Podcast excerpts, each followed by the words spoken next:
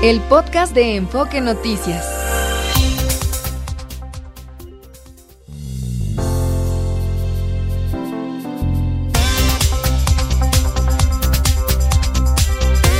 NRM Comunicaciones presenta Enfoque Noticias con Mario González.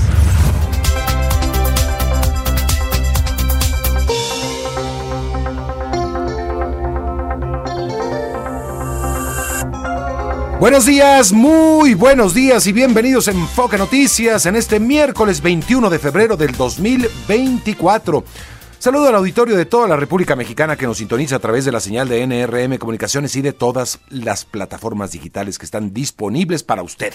Bienvenidos y bienvenidas, tenemos mucha información. Obviamente ha sido una jornada Intensa la de ayer en materia política, también en materia de seguridad. Desafortunadamente vamos a tener que estar hablando de Guerrero y lo que sigue pasando. Fue una, pues una, un día bastante complicado el día de ayer con nueva información sobre enfrentamientos que dejó un saldo de muchos, muchos muertos. Este, estaremos hablando de eso, por supuesto, también. Y de tantas cosas ya de la política, pues el registro de Xochitl Galvez como candidata a la presidencia ante el INE y todo lo que sucedió allá, allá en las instalaciones del Instituto Nacional Electoral. Bueno, hasta de chicles se habla, que fueron pegados abajo de la silla. Fabiola Reza, ¿cómo estás? Muy buenos es días. Es tendencia en las redes sociales, así es, Mario.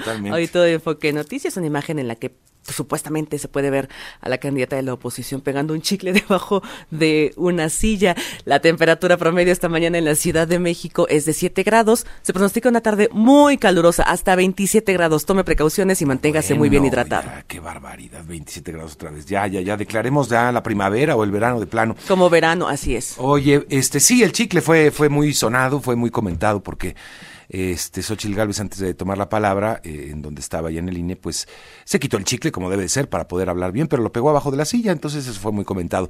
No, y ya fuera de este de esta escena, este que la hace pues también alguien este no sé, tal vez sea hasta considerada como alguien mucho es que estamos viendo la imagen es que estaba sí junto a Alejandro Moreno perdón, y este y Marco Cortés la estaban flanqueando ahí atrás la bandera nacional el escudo patrio y sí se sacó el chicle y pégalo en la silla, vámonos a hablar, nos toca. Bueno, este, más allá de eso, me parece que, digo, escuchando algunos análisis, escuchando también algunos de, eh, de quienes eh, opinan en este país. Creo que fue bien recibido el discurso de Xochitl Galvez, creo que entusiasma. Este, además de los brinquitos, ¿verdad? Que dio Xochitl Galvez ahí. Estaba muy contenta cuando recibió su constancia, así es, se le ve junto a la presidenta del INE, Guadalupe Tadei, y Xochitl Galvez ya tiene su constancia, la muestra está muy feliz, una, una muestra espontánea de felicidad. y salta. Y se hace, un lado la presidenta del INE. Sí, la presidenta del INE como, ay Dios mío, este, sí, y se hace un ladito. Ella estaba muy contenta, sí, se le ve genuinamente contenta. Sí, Ese es el chiste también, no, no creo que haya sido algo improvisado. De repente da tres brinquitos, este, como para aplanar el chicle que dejó en el piso. Bueno, este, muy gracioso fue esa, esa parte. Y bueno, finalmente creo que se trata de marcar contra, contrastes también. Este, esto, insisto, creo que fue algo muy genuino, muy, muy espontáneo, de lanzar tres, bueno, lo del chicle obviamente que fue espontáneo, y lo de tres brinquitos ahí pues también, pero este, de alguna manera pues es, eh, yo creo que también una forma de marcar un contraste en contra de la candidata Claudia Sheinbaum, de la candidata del bloque oficialista, pues es una forma muy distinta de ser y de expresar, ¿no? Eh, Claudia es, completamente distinta, mucho más rígida, mucho más controlada en todas, en todas sus expresiones, pero bueno, este ya estaremos hablando de eso, por supuesto, pero creo que eso, eso vale la pena destacar. Bueno, pues vámonos con la información más importante y muchísimo, y también información internacional. Ayer hubo muchísimas noticias que hay que comentar. Pero vámonos, Emilio Lozoya, además, Emilio Lozoya, el ex director de Pemex, Dejó la prisión, dejó el reclusorio norte en la Ciudad de México luego de que un juez anuló la medida de prisión preventiva justificada, pero seguirá su proceso en prisión domiciliaria portando un brazalete electrónico por el caso de Odebrecht, el brazalete aquel famoso que también llevaba cuando estaba comiendo pato a la Orange, ah no, pato a la Pekín en este famoso restaurante. La Fiscalía General de la República anunció que presentará un recurso de revisión, ya muy tarde, la Fiscalía en otra pifia eh, pues obviamente lanzará, eh, como ya lo hizo, lanzará sus dardos contra los jueces, incompetentes, corruptos. Pero recordemos que la Fiscalía fue la que trajo a Emilio Lozoya no a la cárcel, no, lo trajo como testigo colaborador, como testigo protegido, en un acuerdo que se salió de las manos y que tuvieron que meterlo a la cárcel porque los exhibió Emilio Lozoya, estando en un restaurante. Esa es la realidad. No estaba el plan de ponerlo en prisión. Al contrario, habían llegado a un buen acuerdo. Eso es por el caso Odebrecht, ¿eh? porque los otros casos ya los libró. El de agronitrogenados, por ejemplo. En otras cosas, un enfrentamiento entre supuestos integrantes de la familia michoacana y de los tlacos dejó un saldo de 17 muertos en la Sierra de Guerrero. La Fiscalía Estatal abrió ya una investigación.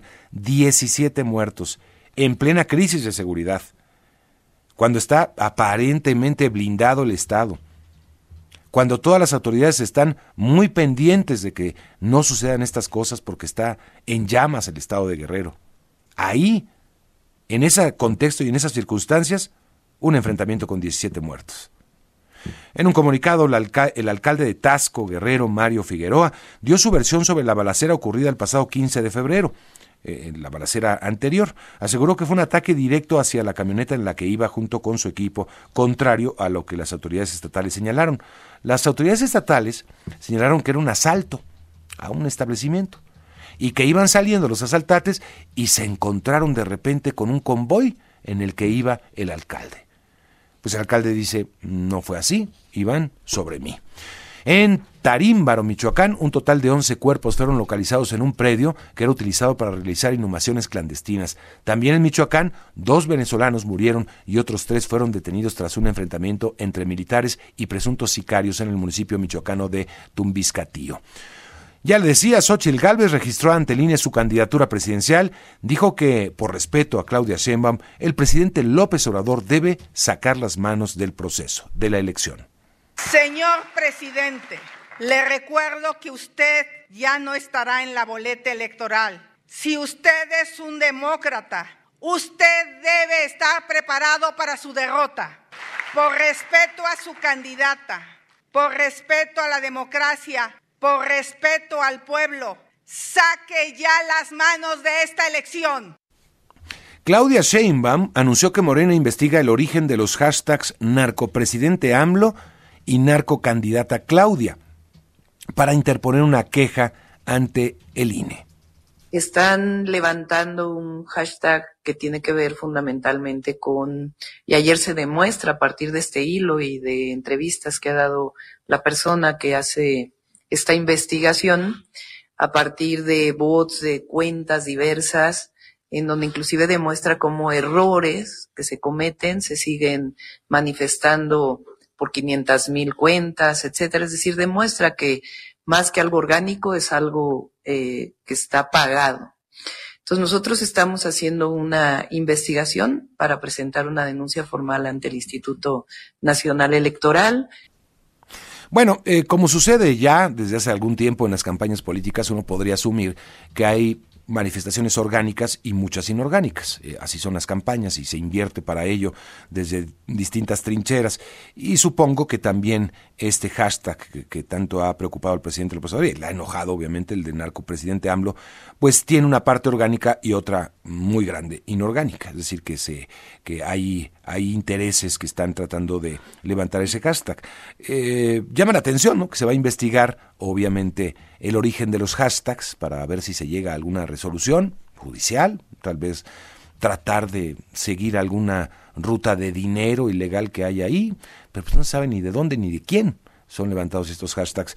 Eh, no se investiga el origen que da pie a todo esto, que es unas investigaciones periodísticas en donde presuntamente pues hay dinero del narcotráfico infiltrado en la campaña del presidente López Obrador en las campañas anteriores es importante, no es dinero, no se ha dicho, no se ha documentado dinero que caiga a manos del presidente o, al candidato entonces.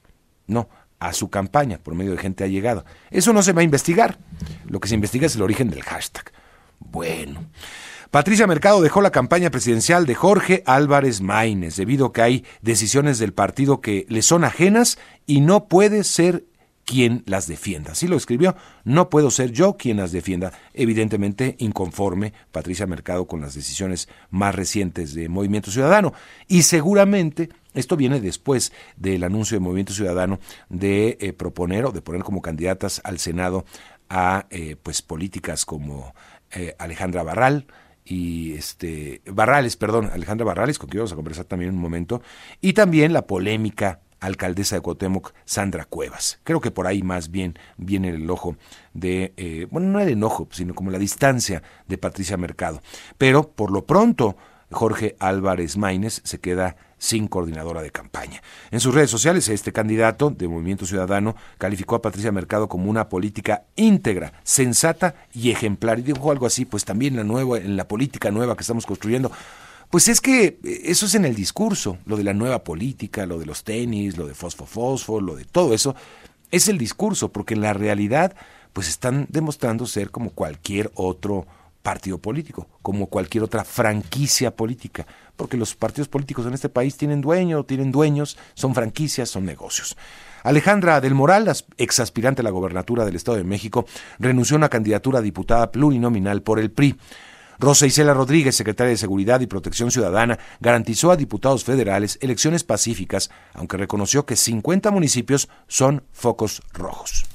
Nosotros estamos pensando en una en un en, en, unas elecciones que se desarrollen de manera pacífica y con tranquilidad. Eso es lo que piden los mexicanos y esa es la exigencia de los partidos políticos. El Estado debe garantizar, es nuestra obligación y nuestra responsabilidad. Hay capacidad. El Senado aprobó la llamada ley Silla que garantiza partidos, eh, perdón, periodos de descanso de descanso a trabajadores cuya jornada consiste en estar muchas horas de pie. Hay muchos trabajos en ese sentido. ¿eh? Uno pensaría, pues una ley silla, ¿de qué se trata? Sí, hay trabajos donde no les permite sentarse. Bueno, vaya usted simplemente en una jornada laboral a un restaurante para ver cómo trabajan los empleados. Estados Unidos vetó por tercera vez un proyecto de resolución del Consejo de Seguridad de las Naciones Unidas que pedía un alto al fuego inmediato en Gaza. La propuesta elaborada por Argelia obtuvo 13 votos a favor, la abstención del Reino Unido y el veto de Estados Unidos. Con la selección de los 12 miembros del jurado y seis suplentes, inició en Nueva York el juicio del expresidente de Honduras, Juan Orlando Hernández, por narcotráfico y posesión de armas. Se espera durará entre dos y tres semanas. En Brasil, policías se disfrazaron del, del Chapulín Colorado para detener a un delincuente dedicado al robo de celulares durante un carnaval en Sao Paulo. No es la primera vez, ya en Perú también pasó el disfraz de un osote, ¿verdad? y fue precisamente hace una semana en el marco del Día del Amor y la Amistad. Sí. Se disfrazaron de osos, llevaron como flores y rosas a estas delincuentes y las capturaron. Sí, mira. Sí, eso fue en Perú, justo en el Día del Amor y la Amistad. La semana pasada. Y ahora del Chapulín Colorado. Bueno, la primera sala de la Corte de Apelaciones de Santiago de Chile resolvió reabrir la investigación por la muerte del poeta Pablo Neruda, ocurrida 12 días después del golpe de Estado de 1973 encabezado por Augusto Pinochet en septiembre de aquel 1973.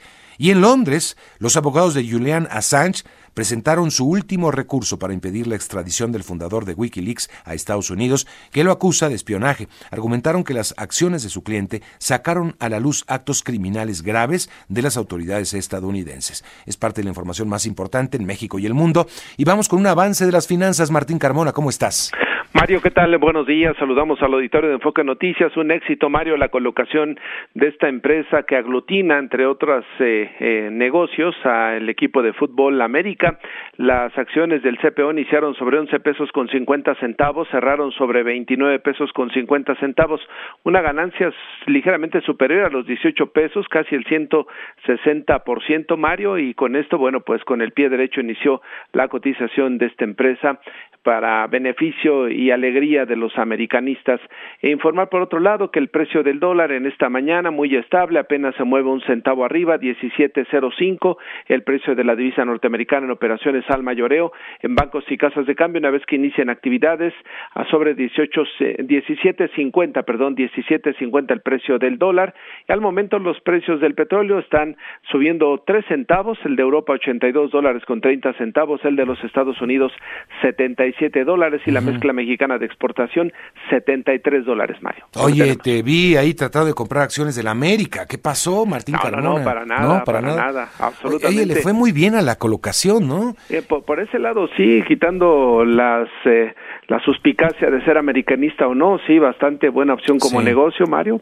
Eh, sí, sí, pues sí. A ver, nada más para explicar rápidamente, eh, Televisa, que cotiza en bolsa, dividió sus, eh, sus su grupo, lo dividió con um, una empresa que se llama Oyan, Oyami, Oyan, ¿cómo no? Olayami, Olayami, que, que en náhuatl quiere decir juego de pelota.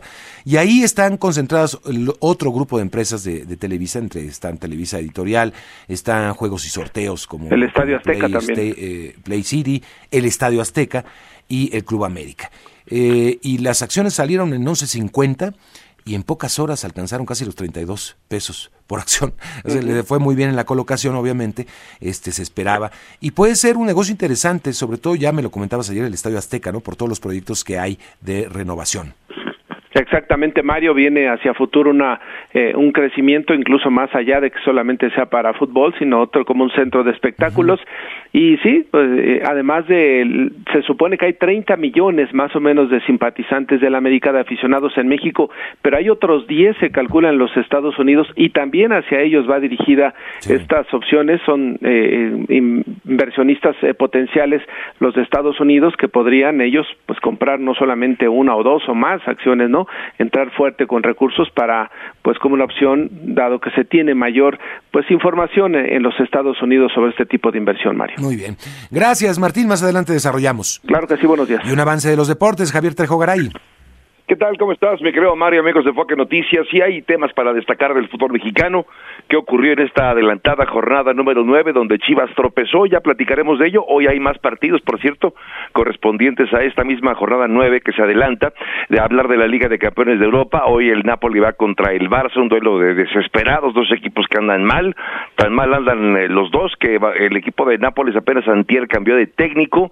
Sí, un par de días antes de enfrentar al Barcelona decidió cambiar de entrenador hablar también de la Fórmula 1, Mario, porque ya arrancaron los ensayos, los entrenamientos de la temporada 2024. El más rápido no es eh, difícil de adivinar que fue Red Bull con Max Verstappen, seguido de Leclerc y Alonso. Más tarde tomarán parte los otros 10 eh, pilotos, incluido Sergio Checo Pérez, que probará entonces ya la nueva versión de este Red Bull con el cual pretende ser el equipo dominante.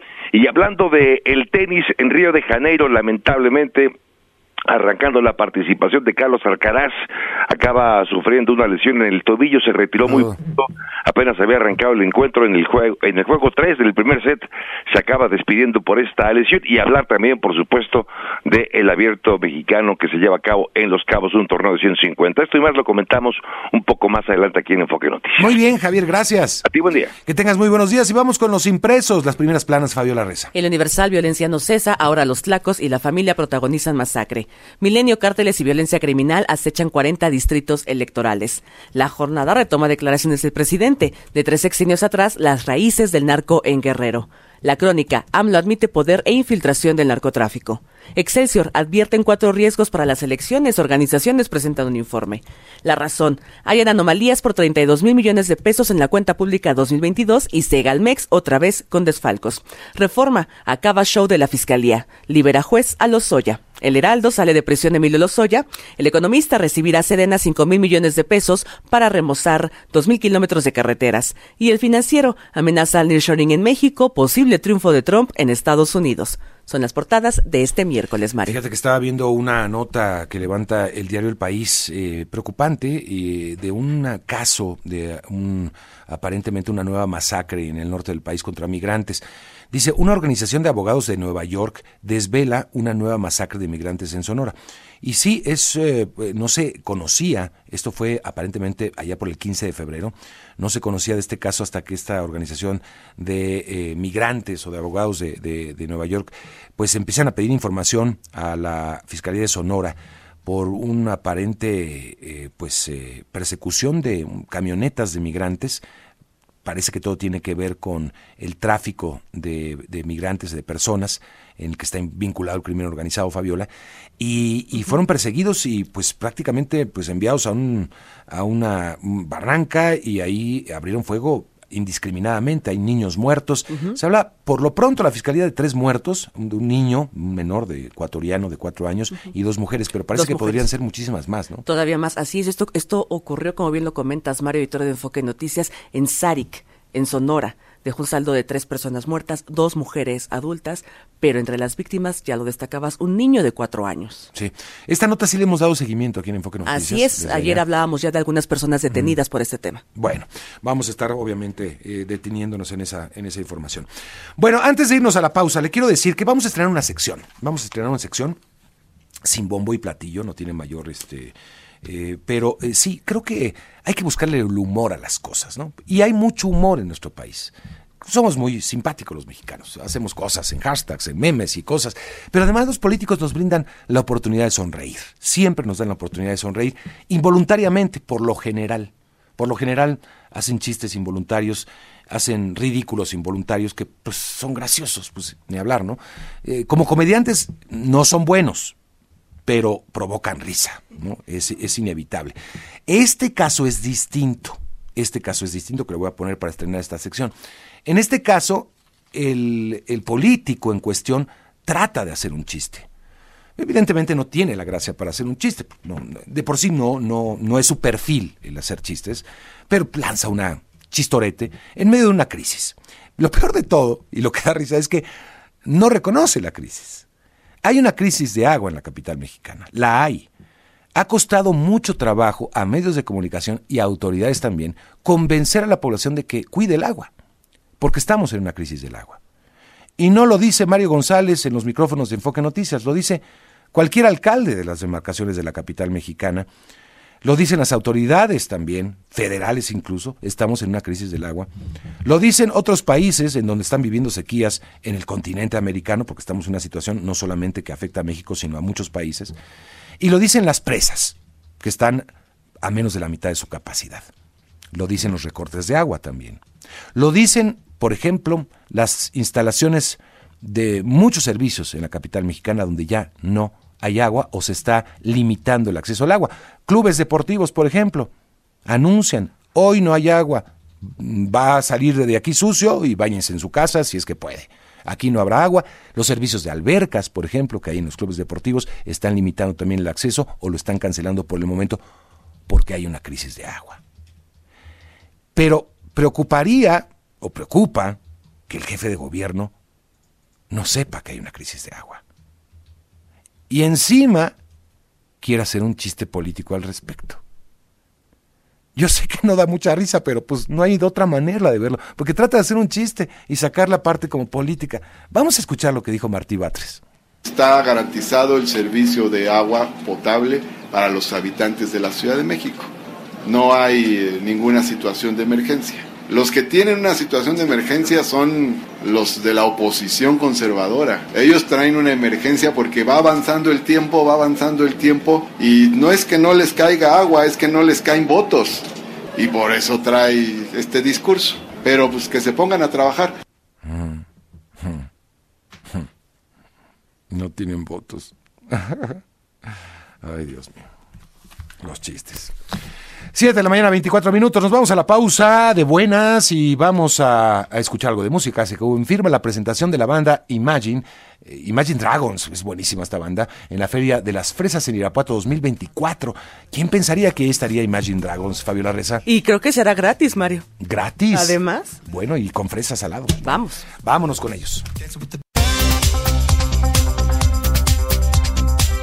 Está usted escuchando Enfoque Noticias por Radio 1000 en el 1000 de AM y Stereo 100 100.1 de FM. Regresamos con Mario González. Aparentemente fue un enfrentamiento entre una entre dos organizaciones delictivas, una llamada Los Tlacos, un grupo local allá en Guerrero, y el otro, la familia michoacana en esta disputa territorial. Eh, que dejó un saldo de 17 muertos en la Sierra de Guerrero. Vamos con Janet Castillo para que nos aumente más, eh, que nos amplíe la información de lo sucedido en Totolapan. ¿Cómo estás, Janet? ¿Qué tal, Mario Auditorio de Enfoque? Muy buenos días. Sí, efectivamente, un enfrentamiento entre grupos delictivos, eh, uno denominado Los Flacos y el otro la familia michoacana, que bueno, hay una disputa por el control precisamente de esta zona serrana del estado de Guerrero y que desafortunadamente ayer desde la mañana empezaron a circular a través de las redes sociales un video en el que pues se vio eh, muchos eh, hombres eh, que habían sido asesinados por parte del grupo delictivo Los Tlacos, que fue lo que mencionaban en el propio video, video que posteriormente fueron incendiados. Pese a este video, la Fiscalía General de Guerrero, después de pues prácticamente casi 24 horas, logró accesar hasta el sitio que es en Piedra Concha, esto en el municipio de San Miguel Totolapan, en donde se suscitó el enfrentamiento, donde al menos se vieron los cuerpos asesinados y eh, según la información que emitió a través de un comunicado es que fueron lo, lo que encontraron solamente fueron cinco cuerpos y que bueno que ya inició una carpeta de investigación por el delito de homicidio y que bueno van a continuar las diligencias en el lugar.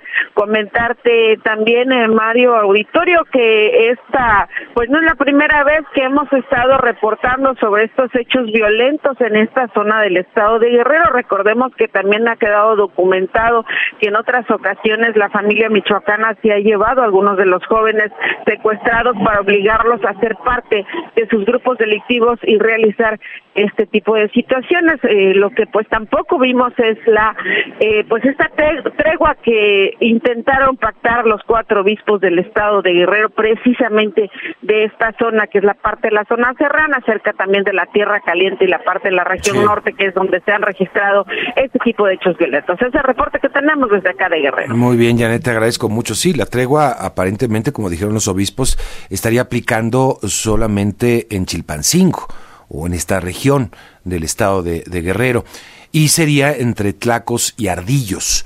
Pero está este otro factor de la familia michoacana. Se dice que hay una alianza de la familia michoacana con los ardillos para otras partes, para otros territorios. No sé si esto tenga que ver con lo sucedido en Totolapan. Eh, pero bueno, eh, hay imágenes terribles de lo que sucedió el día de ayer, incluso en video que fueron levantadas a las redes sociales y, pues son terribles, ¿no? Este, persona, bueno, gente de los tlacos eh, desnudando ya los cuerpos, apilándolos y, y, como algunos medios también lo están reportando y prendiéndoles fuego. Eh, llama la atención muchísimo, Fabiola, los uniformes que llevan, ¿no? Los este, delincuentes, así es, Mario, portan uniformes tácticos, como si se tratara de elementos del ejército, que no son, por supuesto, son integrantes de estos grupos de la delincuencia organizada. Sí, sí, sí, sí, totalmente. Bueno, vamos a hablar del tema, eh, vale la pena ver que, que tratar de entender qué es lo que está pasando, porque es una, pues una guerra eh, extendida ya a lo largo del tiempo, eh, más mm, eh, aparentemente este asunto entre la familia michoacana y los tlacos lleva ah, más de un año. Vamos a conversar con Ramón Celaya Gamboa, especialista en inteligencia y procesos de seguridad. Ramón, qué gusto saludarte, bienvenido. Mario, muy buenos días y un saludo a nuestros amigos del auditorio. Pues ni la presencia de la Guardia Nacional, del Ejército Mexicano, de la Marina Humada en Guerrero, ni eh, los llamados de la Iglesia Católica. ¿Qué está pasando en Guerrero, Ramón? Mira, María, estamos viendo una fuerte descomposición en materia de seguridad pública en el estado de Guerrero, donde estos espacios de mediación que ha intentado hacer la Iglesia Católica, algunos grupos sociales incluso, no han funcionado. Y no han funcionado porque precisamente se ha visto la ausencia del Estado en materia de seguridad, aplicando políticas de seguridad efectivas, que no es otra cosa más que unas tareas de inteligencia dirigidas a la desmantelación de estos grupos. Acabas de poner el dedo en el renglón muy firme, Mario. ¿Por qué la presencia de mil guardias nacionales o más que hay en ciertas regiones eh, del Estado no funcionan? No funcionan porque nada más están haciendo presencia disuasiva, hacen patrullajes eh, sin ningún tipo de fin específico, sin ninguna estrategia, y eso pues lo único que hace es gastar recursos, gastar personal y no está dando los resultados. Esta crisis que estamos viendo es la agudización de la falta del combate a, las organizaciones criminales, que son varias. Desgraciadamente Guerrero no tiene una, no tiene dos, no tiene tres, tienen en promedio más de 50 organizaciones criminales. Sin embargo, las únicas que valen la pena mencionar, Mario, son eh, la familia michoacana que opera en la región de la Tierra Caliente y en algunas regiones de Acapulco, los tlacos que operan en la sierra, específicamente en Tlacotepec y toda la parte de la, de la Sierra Madre del Sur, y con influencia en Chilpancingo por su cercanía y por ser la capital del estado, y los ardillos que operan en la zona centro Chilpancingo y hacia municipios que conectan con la montaña como son Mochitlán, Chultenango y donde tienen una fuerte presencia.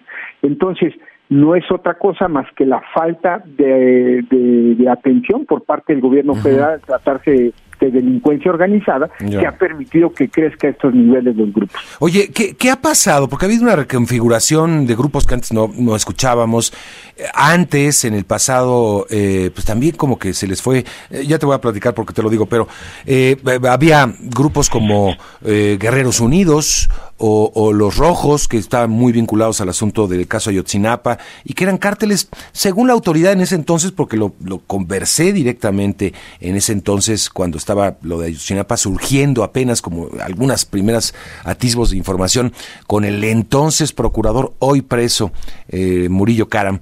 Y él decía, son grupos locales, no, no, no, no tienen ninguna influencia, no, no, no representan un foco de atención para el Estado, así, eh, y, resulta que no. Pero bueno, este, ¿qué ha pasado con esos grupos? ¿De qué estamos hablando ahora? Fíjate que todos estos grupos ahí siguen.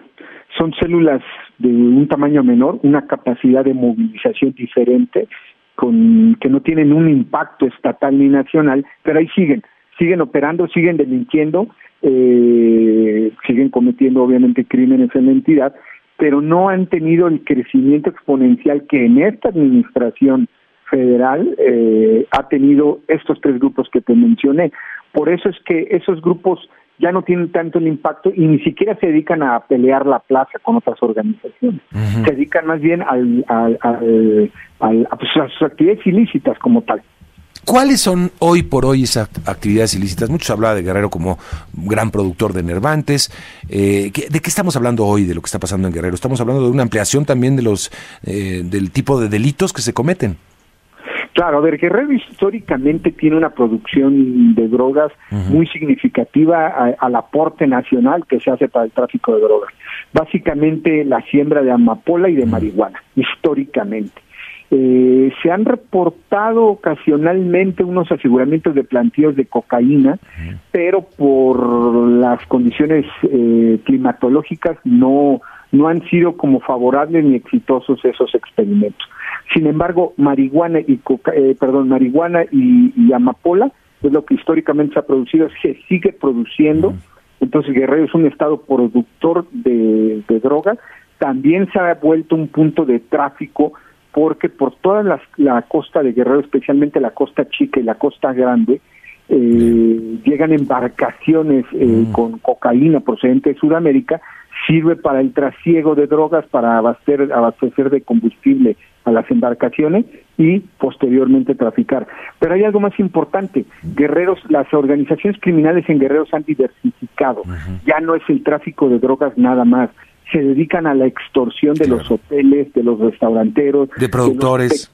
Productores y comerciantes de pollo, de tortilla, el gas, fijan los precios de los materiales de construcción, de las de los refrescos. Entonces, la extorsión se ha vuelto un, un negocio muy lucrativo que les ha servido para diversificarse y controlar las actividades económicas de grandes regiones del estado de Guerrero. Bien. Eh, pues eh, difícil entrarle a, la, a, una solución, ¿no? Tiene que ser, bueno, una solución de, de muchas, muchas soluciones, más bien dicho. Pues mira, eh, eh, eh, yo creo que esa es la pregunta fundamental. ¿Cuál es la solución para realmente empezar a combatir este fenómeno? Mm. Es entrarle de frente. Entrarle de frente no quiere decir hacer guerras ni declaraciones de, de, movilización y nada por el estilo. Quiere decir hacer acciones contundentes, sostenidas en el tiempo, no hacer un operativo y no volver a hacer en tres años. Pero ha habido mucha información eh, eh, reciente, incluso y en el pasado, de la colusión entre autoridades, de, de mm, pues eh, las fuerzas políticas con el crimen organizado también, Ramón. Es muy complicado, ¿no? Claro, la corrupción eh, policíaca siempre ha estado presente en el Estado, pero déjame mencionarte algo yo me atrevería a señalar que más que la corrupción policíaca como un factor que inhibe el combate al crimen es la corrupción política. Muchos de los presidentes municipales de la Tierra Caliente que organizaron bloqueos eh, en contra de las Fuerzas Armadas cuando iban a, hacer operativos en contra de la familia michoacana, pues son precisamente estos líderes políticos que controlan las regiones y que controlan a todos los aparatos políticos que impiden el combate a las organizaciones. Vaya. Pues sí, este Ramón, te agradezco mucho por conversar con el auditorio esta mañana. No, al contrario, muchas gracias, Mario. Como siempre, es un gusto. Un Igualmente, Ramón Celaya Gamboa, especialista en inteligencia y procesos de seguridad.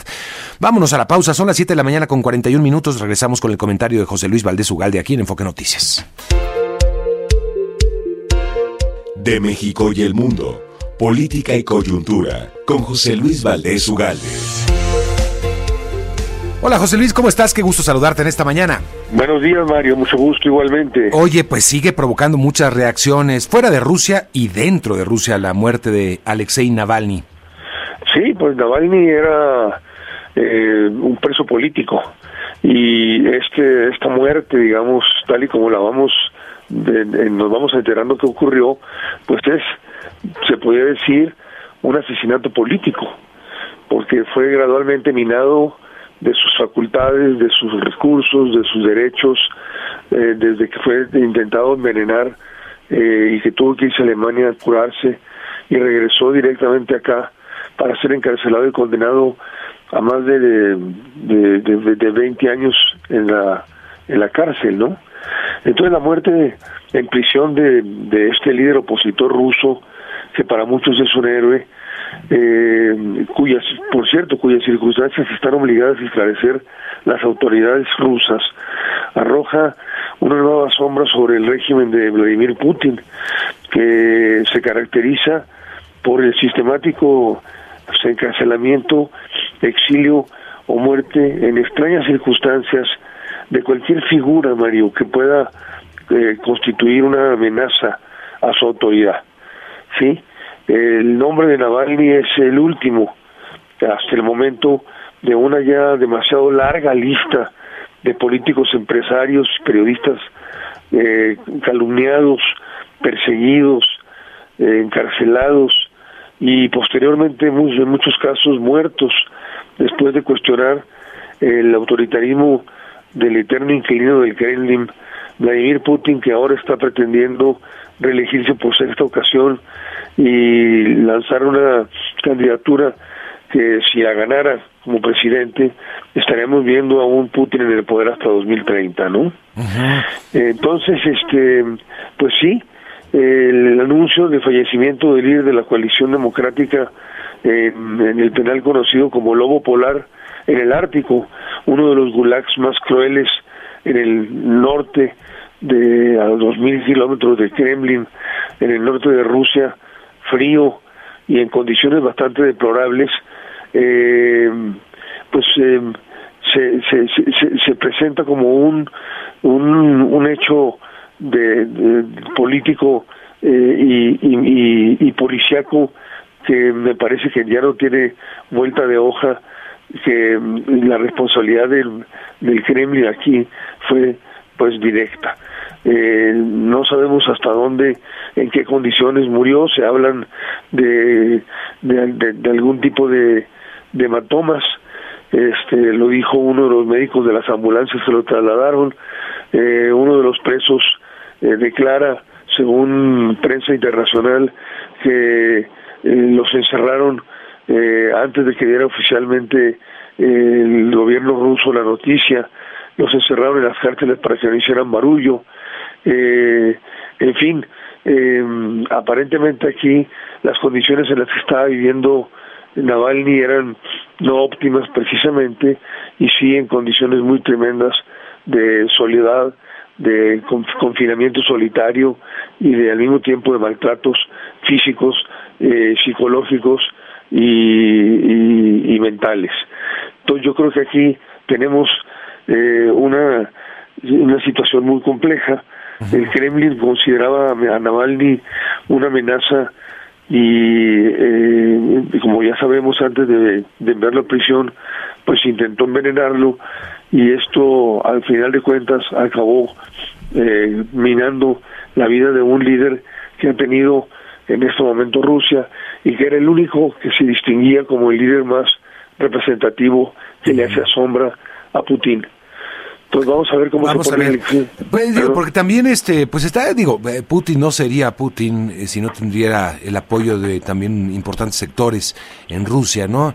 Y sobre todo aquellos sectores nacionalistas que, que están viendo también, por una parte se da esta noticia, pero por otra parte también eh, parece que avances importantes que podrían ser definitivos en el asedio contra Ucrania, tomando posiciones. Eso fue muy buenas noticias esta semana para Vladimir Putin, porque pues evidentemente esta retórica del nacionalismo, de volver a construir pues algo así como la Unión Soviética, pues, este parece que, que permea mucho en ciertos sectores de la población, José Luis. Sí, sí, en efecto, sí, sectores de población y sectores de la clase política que están convencidos de que la gran Rusia tiene que convertirse de nuevo, eh, que Rusia tiene que convertirse en la gran Rusia, en la madre Rusia, ¿no?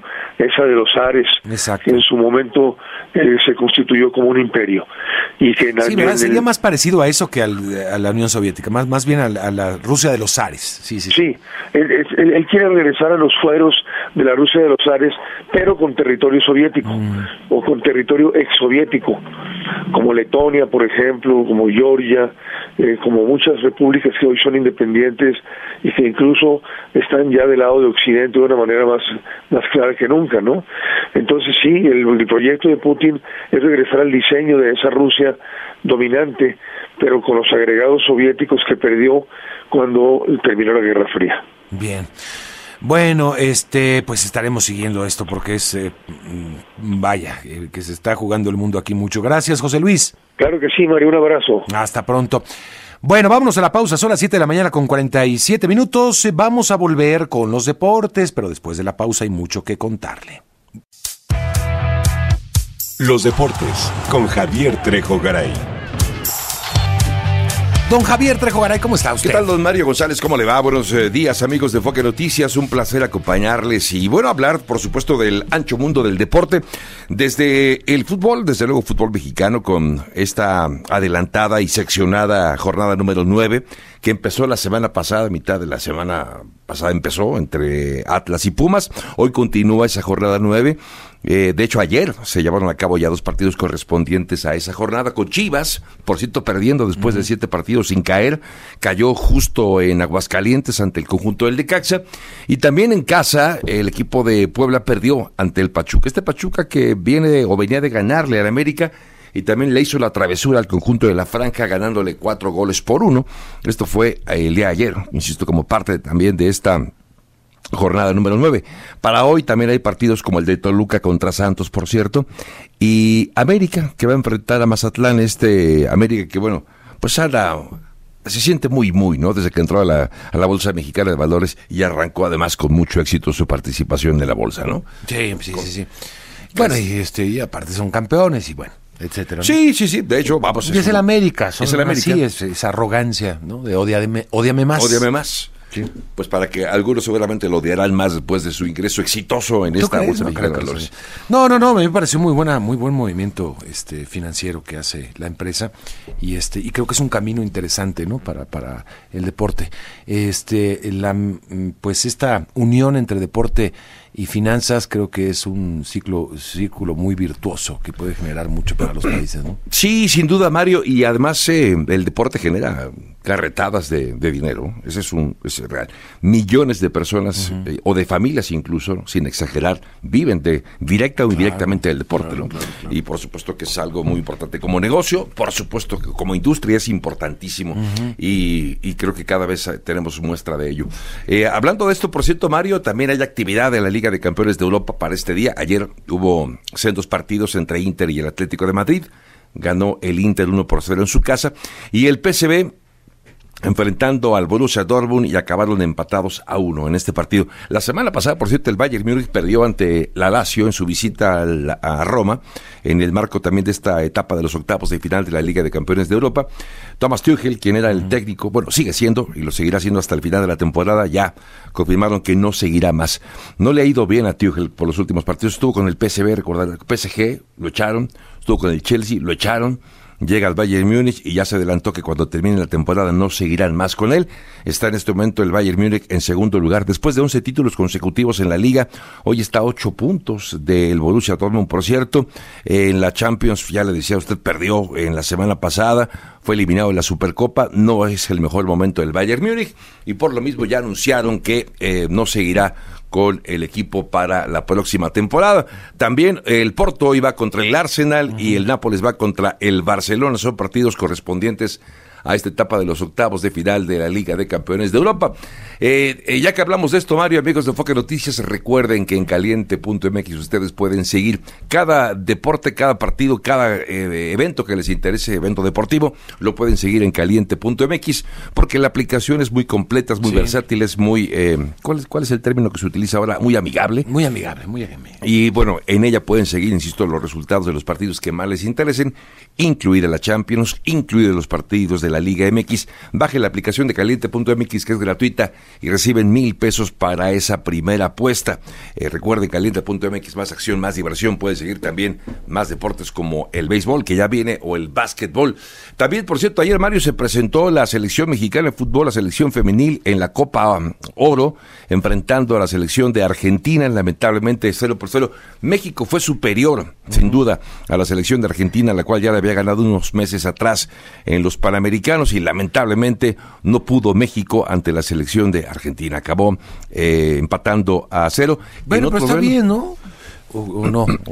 Contra, mira, eh, si fuera, eh, es decir, esta Argentina, esta relación femenina de Argentina no es tan fuerte como la, como la masculina. Y te voy a decir por qué es importante. Un empate que saca, digamos que en principio no sería malo, como bien lo dices, pero su siguiente rival será República Dominicana, que fue goleado por Estados Unidos 5 por 0. Sí digamos que haciendo las cuentas de la lechera, mi querido Mario, si México le gana a Dominicana, sumaría cuatro puntos, lo cual es asequible. Es posible ganarle, me parece, a República Dominicana. Pero luego cerrar la fase de grupos contra Estados Unidos. Pues vas por el empate, al menos, ¿no? Contra Estados Unidos, no sé. Digo, sí, sería, lo, sería un resultado ideal. Ya no es el Estados Unidos tampoco de hace algunos años, ¿no? No, pero Mario es Estados Unidos, ¿no? Es un equipo que es, ¿Dónde está es una potencia. Javier? es una potencia. está bien contra es una potencia. sea lo que sea Es una potencia eh, Estados Unidos y juegan en casa. Bueno, aunque jugar en casa mm, eh, para México también me parece que es algo normal, ¿no? Cuando juegas en Estados Unidos es como jugar en casa, ¿no? Para México. México, entonces tiene esa ventaja. En fin, eh, vamos a ver cómo le pinta el viernes. Mañana, pasado mañana va a jugar México contra República Dominicana, buscando entonces ese ese, ese buen resultado. Por último, Mario, comentar acerca ya de la actividad de la Fórmula 1, ya arrancaron los entrenamientos, es, es muy poco, los, muy poco los, los ensayos que tienen los equipos de la Fórmula 1 de cara a la temporada 2024, apenas fueron entre 65 y 70 vueltas las que dieron hoy al circuito de Bahrein, no todos los autos, son 20 los que conforman la parrilla, solamente 10, uno de cada equipo tomó parte, tomó parte, por ejemplo, Max Verstappen, por Red Bull, no le tocó a Checo Pérez, le, lo hará en la segunda tanda. Eh, Max Verstappen fue el más rápido, seguido de Leclerc, seguido de Alonso, y le tocará, insisto, en la segunda tanda a el, eh, el piloto mexicano de Guadalajara. Pero a todo esto que dijo Checo Pérez a propósito de su participación en esta temporada, ¿cómo se siente? ¿Qué tan optimista está? Lo escuchamos. Em, hemos estado preparando mucho con los ingenieros, aprendiendo mucho, analizando mucho todo lo que hicimos bien y mal el año pasado y creo que estamos en, una muy buena forma para enfrentar esta, esta temporada. En buena forma para enfrentar esta temporada, dice Checo Pérez, pues ojalá, insistimos, e, y, él lo sabe, la importancia de tener un buen arranque de temporada para que no empiece a dudarse ya de su continuidad con el equipo, aunque sabemos que su contrato termina con esta temporada 2024. ¿Poder tener una extensión? Sí, pero depende, obviamente. Mira, yo, yo ahí sí opino este, que eh, sobre su continuidad de Checo Pérez se va a estar discutiendo todo el año, pase lo que pase. Pase sí, claro. haga muy buena primera temporada. Lo que haga Checo Pérez me parece que ya no está tanto en su, en su control de cómo se comporte digo, aunque tenga un arranque extraordinario de aquí a mitad del año, se va a seguir hablando de que Checo Pérez está fuera, de que no está fuera, de que ya está, de que va a firmar. Va a ser el, el tema. De tema. Ahí sí difiero contigo. si Checo tiene un buen arranque, un buen arranque como el año pasado, que ganaba una y terminaba segunda y la otra. Ganaba, o sea, que fue, tú recordarás, ganó cuatro, ganó dos carreras en las primeras cuatro, arrancó muy bien y, nos hablaba del mal momento, pero a partir de Miami empezó mal, mal, mal, y entonces fue cuando se empezaron a encender las alarmas. Sí creo que Checo depende de un resultado como el de un arranque de temporada como el pasado, pero no de, no de cuatro carreras. Mm. Tiene que ser consistente unas eh, siete, ocho, nueve carreras para que eh, se calmen las aguas. Yo creo que esa, esa plaza ya está vendida.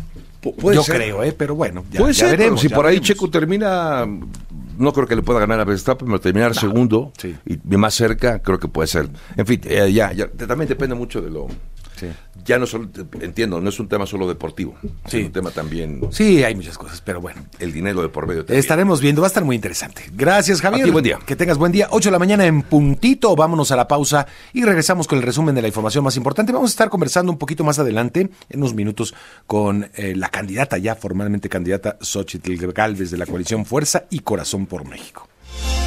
El podcast de Enfoque Noticias.